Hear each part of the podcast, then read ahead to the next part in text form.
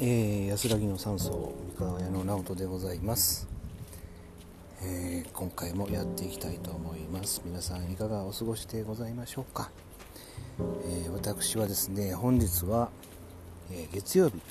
月曜日なので、うん、朝から動いてますよ。もう4時半ぐらいから動いてますね、え草草を取ったり、え外の草だけではなく田んぼの中のねこの雑草ですね。これはどんどん生えてきおるんですわ。うん困ったもんでございます、ね、薬が効かなかったりするんですよね。まあ去年ねこの薬をこう撒いてないんであの撒いてないと去年作ってないんですよね。だからね草がねあの生えやすいいっぱい生えやすいんだそうでございます。もう本当に困ってます。困ってます。はい。まあでもまあ、楽しんでこれ草取りもね本当にねこの瞑想的な感覚があるんですよね。こうリラックスできて、うん、それに集中しますんでね、うん、余計なこの心っていうのをこうなくして、まあ、一つ一つ一本一本取っていくみたいなそんなところがね、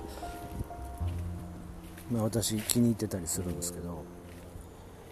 今日のお話はえー、何か、やっぱり今ね、あのー、これから推し進めていきたいと思っているのはやっぱりこの、えー、主婦の方ですね。女の方の、えー、活躍推進ですよね、うん、それについて応援をしていて今サークルも立ち上げてね本当にもうぼちぼちですわ。ぼちぼちもう頑張ってるんですけどね。でまあその、まあ、50ぐらいになってこうね何がやりたいのかな。ははだと。わからない人がね結構多いですよね。やっぱりこの20歳からこの働いあの、ね、働いて今20歳ちょっと働いてそして、えー、結婚して出産で子供を産んでで一生懸命育てられてで、まあ、気が付いたらまあ50ぐらい、まあ、その時に、まあ、これからどうしようかと、ね、昔だったらもうやることないですよね。もうテレビ、えー、だからもう情報の発信源っていうのもテレビだけですから。あとはなんか図書館？ね。もう今だったらこのネットであの検索すればいっぱいこのやり方ありますよね。うん、そう考えると、えー、これからチャンスだらチャンスしかないですよね。うん、30年前の50歳と今の50歳ってね立場が違うんですよめっちゃ楽しめるんでこれからもガンガン楽しんでもらいたいって私はあのそういう意味で応援してるですよね、うん、やっぱり女性の方が超真面目なんですよね。真面目で子育てするから真面目で、えー、きちんとやるしね、うん、そんな人たちをやっぱり応援したいな。まあ私もこう、まあ、何回もこの配信でも言うてるかもしれないですけど、まあ、労働相談をね、えー、まあ、1万件ぐらい受けてきてね思うんですよね。楽しんでもらいたいな。うん。まあ、でもねそこからねパッとね立ち上がるっていうのもまたこれねなかなか難しい。私はどうせ無理。お金の問題。ねやっぱりこれもこれ私あのー、支援していくにもやはりね、まあ、そんなにたくさんじゃないですよ、まあ、月謝制ですわ。あのー、スポーツジム行くようなぐらいの値段で今やらせてもらってるんですね。全然安くもう全然安くやってるんですよね、うん。まあ、出せるように出せるぐらいにして設定してるんですけどそれでもやっぱりねお金の、えことに関して言えば、うん、このブロックお金を使ってはいけないっていうのにねブロックをやっぱりしてる人やっぱ多いですね。うん。まあでもあと何年生きるか知らんけれども 本当に寿命ってねもう僕の場合でもどれだけお金を投資してきたか自分に。うん。ねえ。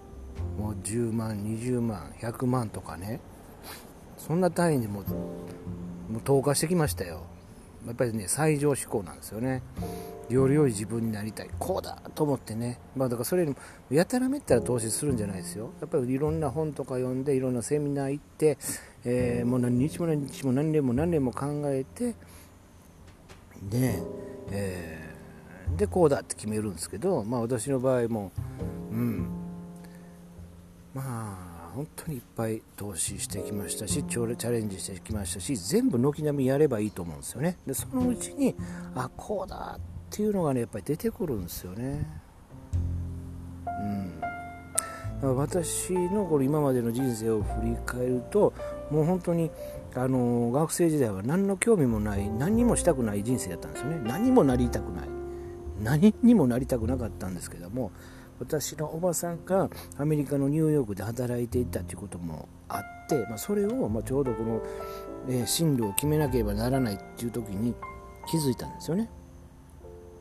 うん、なんやこれ外国っていうことね。外国？これ面白そうっていうところで初めて興味を持ったのがそれですわ。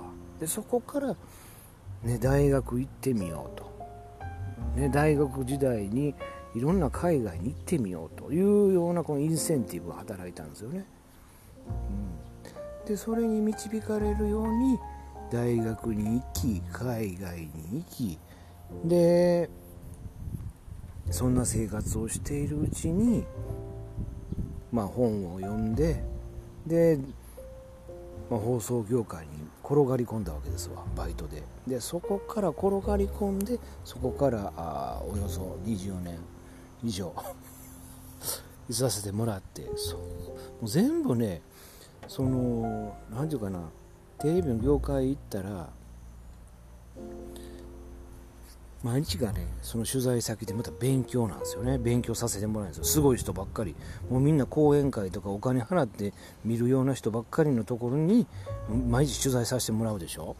するとね。